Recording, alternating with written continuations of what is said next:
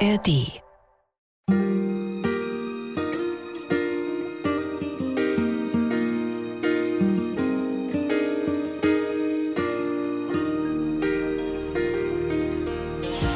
Was für ein Jahr, wir waren immer voll da. und machten Unmögliches wahr.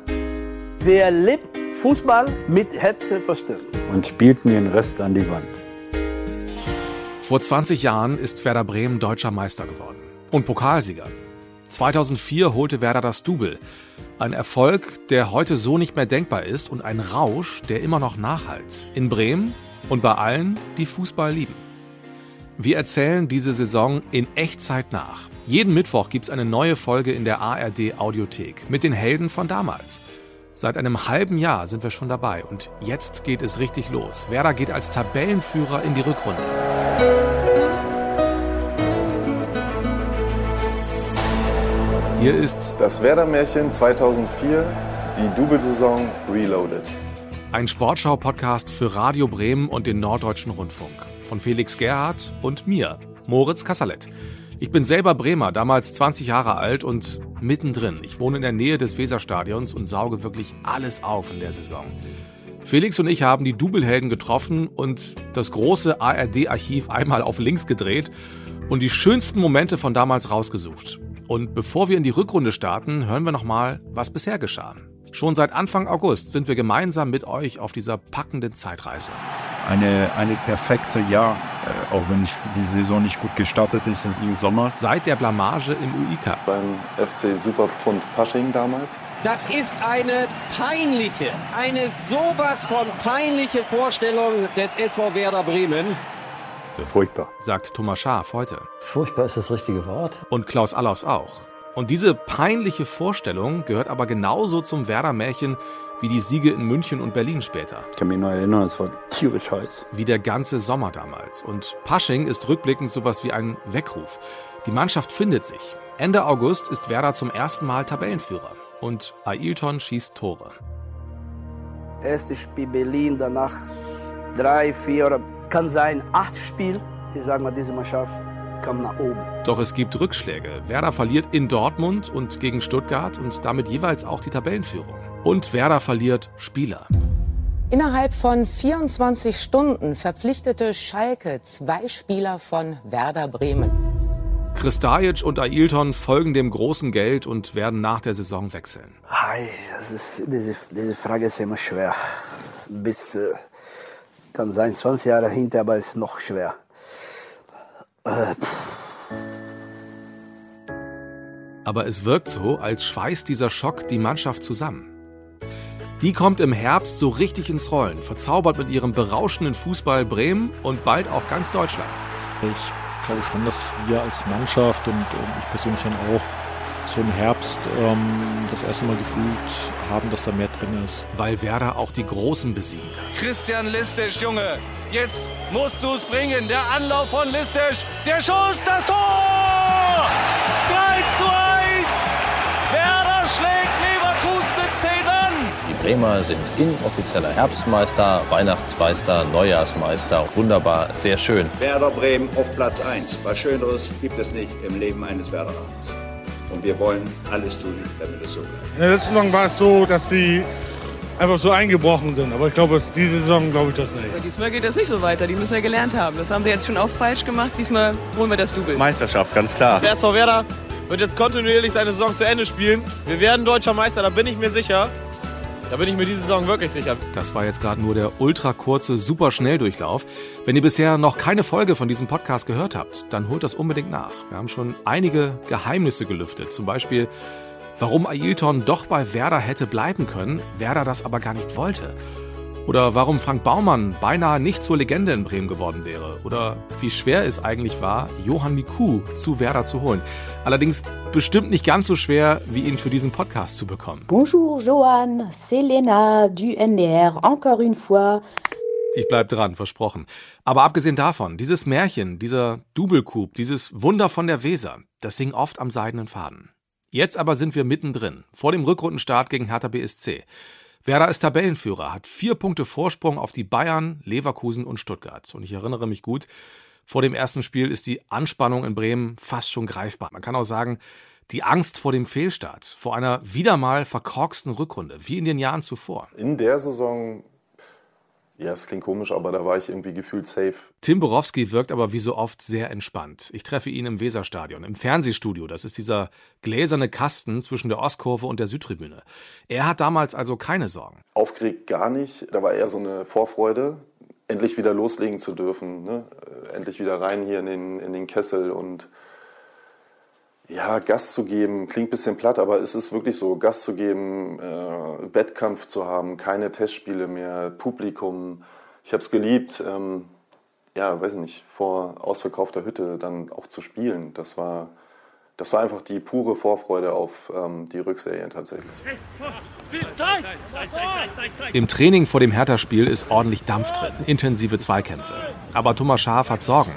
Zwei wichtige Spieler sind leicht verletzt. Abwehrchef Mladen Kristajic und Frank Baumann im defensiven Mittelfeld. Es bleibt ein Fragezeichen, wahrscheinlich sogar bis zum Samstag.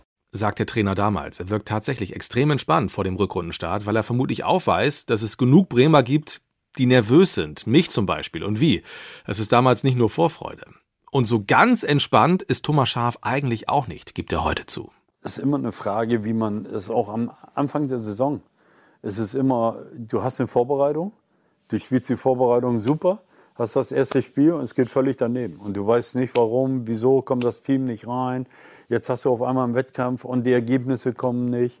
Das ist ganz schwierig. Immer nach so einem Break, nach so einer Pause, wieder in die Spur zu kommen, wieder reinzukommen. Ist von Kleinigkeiten vielleicht manchmal abhängig. Äh, für mich war am Anfang der Saison eigentlich auch immer so der Punkt, das erste Spiel gewinnen. Vollkommen egal wie erstmal gewinnen, damit du so eine positive ja, Stimmung hast, so, ein, so einen positiven Blick hast, äh, das, was du bisher alles gemacht hast, dass das alles richtig war, dass das alles läuft. Und das ist eben, wenn man so eine Pause hat, ist dann die Frage, wie viel ist von dem noch da und wie viel konntest du jetzt in der Vorbereitung auf die Rückserie wieder realisieren. Haben Sie sich Sorgen gemacht damals? Also Sie hatten ja mehr. Sorgen nicht, aber es ist immer eine Unsicherheit da. Ja, und nicht nur bezogen auf den Rückrundenstart. Vor 20 Jahren ist es richtig winterlich in Bremen. Völlig ungewiss hingegen, in welchem Zustand der Platz sein wird. Trotz Rasenheizung präsentierte sich das Weserstadion heute ganz in weiß. Gefährdet ist die Partie nicht. Die Heizung wird's schon richten gegen Hertha. Zwei Tage später ist der Rasen grün und die Sitzschalen in den untersten Reihen der Tribünen sind wieder rot. Viele von ihnen sind auch frei am 31. Januar 2004. Die sind nämlich noch nicht überdacht. Und es regnet bei 4 Grad plus. Hinter den Toren vor den Kurven liegen noch kleine Schneehäufchen als Überbleibsel. Sieht ehrlich gesagt ein bisschen trostlos aus, aber in der Aufregung fällt es einfach gar nicht auf. Endlich wieder Bundesliga. Für mich leider nicht. Ich bin damals Co-Trainer von Werders U13 und wir haben an dem Tag ein Hallenturnier in Bremerhaven, das wir, glaube ich, auch gewinnen. Ich bin nicht mehr ganz sicher. Aber ich weiß noch, dass wir die Zwischenstände aus dem Weserstadion per SMS bekommen und es piept oft an diesem Nachmittag. Baumann und Kristajic fehlen tatsächlich gegen Hertha. Schaf muss ordentlich umbauen. Im defensiven Mittelfeld spielt der neue Finne Pekka Lagerblom für Frank Baumann. Und Fabian Ernst spielt in der Innenverteidigung. Das hat er früher beim HSV auch schon gemacht. Er ist an der Seite von Valerian Ismail. Und Werder hat das Glück des Tabellenführers. Marcelinho, ja, wo soll er hinspielen? Nach vorne? Ja, aber bitte doch nicht dahin. Ailton, das gibt's doch nicht auf dem Weg zum 1 zu 0. Ja! Gab einen katastrophalen Fehlpass von Marcelinho zurück auf Fiedler und den erspurtete Ailton. Und dann machte er das 1 0. Zum elften Mal in dieser Saison der Führungstreffer durch Ailton. Ja, wir haben eine, eine super Vorbereitung und, und wir haben auch in, in der Kabine gesprochen. Hey Leute, das erste Spiel von der zweiten Runde. Berlin ist, äh, ist eine gute Mannschaft. Die Werder schon gut kennt. Am ersten Spieltag hat die Mannschaft in Berlin mit 3 zu 0 gewonnen. Im November im Pokal zu Hause 6 zu 1. Berlin ist besser jetzt. Ähm, wir müssen auch ein bisschen aufpassen. Aber ja, natürlich, die Mannschaft auf dem Platz hat eine tolle Hergia und ich habe zwei Tore gemacht.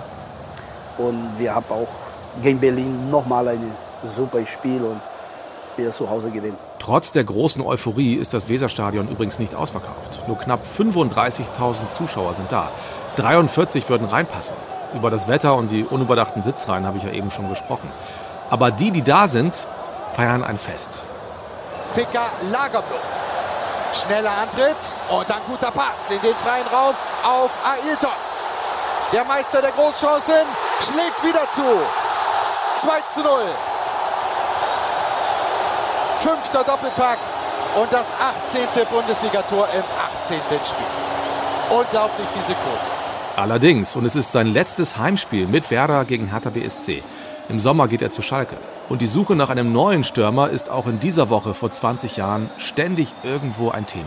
Wer wird denn nun Ailtons Nachfolger? Die Frage werden wir uns wohl noch eine ganze Weile stellen, denn Kaiserslautern-Stürmer Miroslav Klose ist zwar der Wunschkandidat von Thomas Schaaf und Sportdirektor Klaus Allofs, aber Werder-Boss Jürgen Born bremst. Der Transfer ist mit unserem Etat nicht zu finanzieren. Das heißt, jetzt ist Werders ganze Führungsetage gefordert, Möglichkeiten zu suchen und zu prüfen, den Klose-Wechsel doch noch realisieren zu können.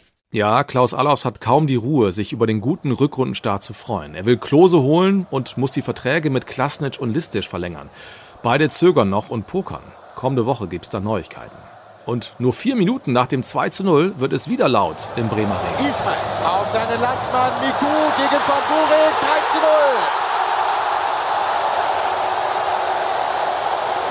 Ein Schlachtfest. Das Drama nahm blutige Züge an. Eine französische Koproduktion mit fatalen Folgen für die Hertha. Schon zur Halbzeit ist klar, Werder startet richtig gut in die Rückrunde. Was für eine Erleichterung. Mein Handy ist ständig am Piepen. Und die Bayern? Deren Spiel in Frankfurt hat etwas später angefangen und sie führen durch ein Tor von Roy Mackay in der ersten Minute mit 1 zu 0. Und so steht es auch noch, als die Spieler in Bremen schon in der Kabine sind. Und als sie dort sind, passiert das hier. Es gibt Elfmeter für Frankfurt. Skela gegen den tief in der Hocke stehenden Oliver Kahn. Er wippt auf den Beinen. Skela läuft an. Drei, vier Schritte, er schießt. Und Tor! Tor! 1 zu 1 im Frankfurter Waldstadion. Das Ganze in der 45. Minute. In der Nachspielzeit der ersten Hälfte. Das 1 zu 1. Und jetzt natürlich in dieser Begegnung wieder alles offen. Da ist längst Pause in Bremen und Stadionsprecher Christian Stoll, also der Kollege von Arndt Zeigler, verbreitet die frohe Kunde aus Frankfurt. Das stimmt nicht mehr ganz, denn Eintracht Frankfurt gegen Leipzig ist seit 10 Sekunden unentschieden. Werder hat in der Live-Tabelle jetzt sechs Punkte Vorsprung auf die Bayern. Nelson Valdez macht sich im Dauerregen von Bremen warm für die zweite Halbzeit. 5 gegen 1 auf nassem Rasen. Er wird Mitte der zweiten Hälfte für Ailton ins Spiel kommen.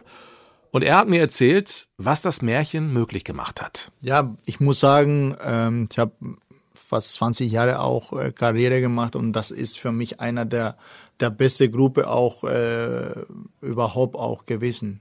Ich war der Jüngste und ich kann mir, ähm, wenn Ailton erzählt oder Ivan erzählt, das bestimmt das Gleiche, weil wir hatten eine richtige Gruppe. Vielleicht hatten wir von Spieler, individuelle Spieler vielleicht nicht die gleiche Qualität wie bei München damals, aber wir hatten eine richtig gute Truppe gehabt und das war ausgezeichnet und das ist, was am Ende dann, dann sozusagen den, äh, den Unterschied macht. Und da weiß ich, dass wir, als wir Meister, Herbst, Meister war, habe ich gefeiert, auch als wir, ja, wir sind doch Meister. Also irgendwie so, für mich war das erste so großes Erfolg schon da gewesen. Und äh, man hatte dieses Gefühl gehabt, man will mehr. Also das, das, das ist ein schönes Gefühl. Und ich glaube, das hatten wir jeder gespürt, wenn wir das so geschafft haben, dass wir auch in der Rückrunde auch so hinbekommen. Und er darf auch nochmal. Bremen, Bremen 4 zu 0, Valdez und der anschließende Saldo sein viertes Tor in der Fußball-Bundesliga. Werder 4, 4 zu 0. Ein Schützenfest zum Rückrundenauftakt. Ey, die Erleichterung ist mega groß in Bremen. Seit Wochen ging es um den Rückrundenstart und die Frage, kommt Werder dieses Mal vernünftig aus der Winterpause? Und diese Frage können wir jetzt mit einem fetten Ja beantworten. Insbesondere darf man festhalten, dass Werder Bremen das Trauma überwunden hat eines möglichen Fehlstarts. Wie viel und wie oft ist darüber immer wieder diskutiert worden. Thomas Schaaf musste unendlich Fragen beantworten, wie es denn weitergeht nach der Winterpause. Er und vor allem seine Mannschaft hat hier und heute die Antwort darauf gegeben. Werder Bremen ist eine ganz andere Mannschaft geworden in den letzten sechs Monaten, sieben Monaten, sagen wir mal, gereift auf jeden Fall der Tabellenführer der Fußball-Bundesliga. Also wird auch heute nach wie vor Werder Bremen heißen. Übrigens zum hunderten Male in der Geschichte der Fußball-Bundesliga. In Frankfurt bleibt es beim 1 zu 1 und abends folgt der Skandal. Also ein musikalischer. In München steht ein Hofbräuhaus, doch Freudenhäuser müssen raus, damit in Stadt Werder macht sich Schnieke für die grün-weiße Nacht, dem traditionellen Werderball im Winter. Alle sind dabei. Die Spieler, die Trainer, die Geschäftsführung. Alle träumen von der Schale und haben sich in Schale geworfen. Zu Musik aus München.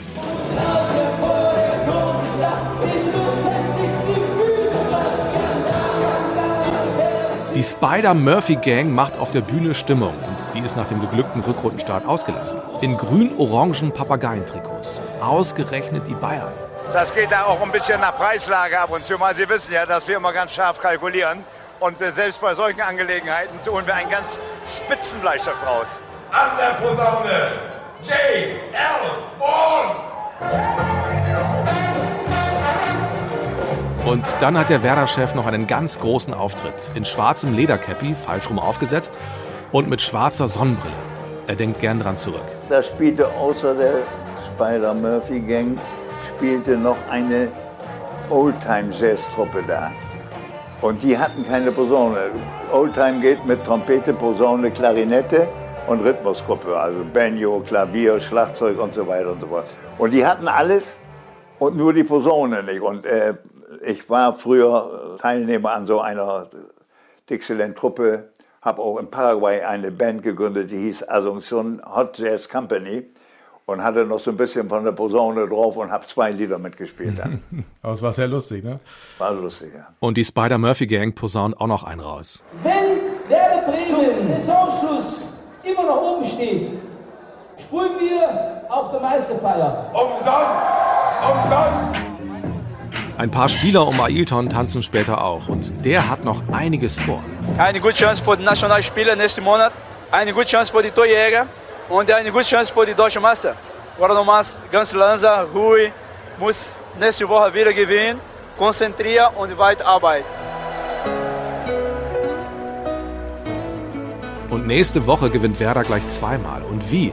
Es wird die vielleicht spektakulärste Woche der ganzen Double-Saison. Hallo, hier ist Frank Baumann. Und in der nächsten Folge Rüttlich am Zaun in Mönchengladbach. Ich freue mich jetzt schon mega drauf. Und die nächste Folge erscheint wie immer am Mittwoch und wie immer in der ARD Audiothek. Dies ist das Werder-Märchen 2004, die Double-Saison Reloaded, ein Sportschau-Podcast von Felix Gerhardt und mir, Moritz Kasserlet, für Radio Bremen und den Norddeutschen Rundfunk. Und in dieser Woche vor 20 Jahren passieren übrigens noch zwei andere große Dinge im Sport. Roger Federer wird zum ersten Mal die Nummer 1 der Tenniswelt.